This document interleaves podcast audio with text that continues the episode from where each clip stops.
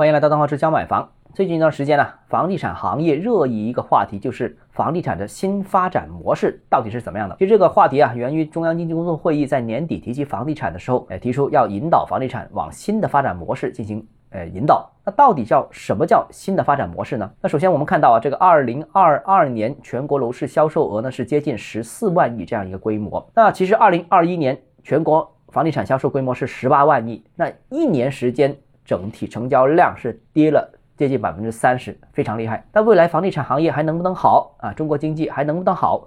这个现状大家都知道，之前我也跟大家分析过了。我个人认为，房地产的至暗时刻应该快要过去了。不过呢，渡过难关，我个人觉得并不是一个终极目标。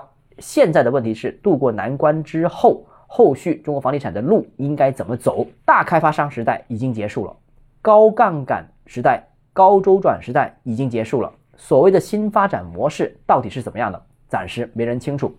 目前呢，有几个路径呢？大家讨论的比较多的。首先，第一个呢，就是万科曾经说过的，从房地产开发转向不动产开发，经营服务并重，要坚决完成这个转型。这个是呃开发经营同时运作。第二个呢，就是美的地产所期望的，要推动房地产向相关多元化业务、深化智能化。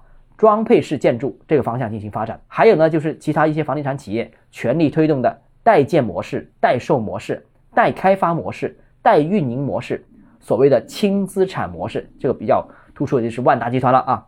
那这么多的发展模式，哪一个才代表未来？反正路是走出来的，不是规划出来的，我们仍然需要。进一步关注。好了，今天节目到这里啊。如果你个人购房有其他疑问，想跟我交流的话，欢迎私信我或者添加我个人微信，账号是教买房六个字，拼音首字母小写就是微信号 d h e z j m f。我们明天见。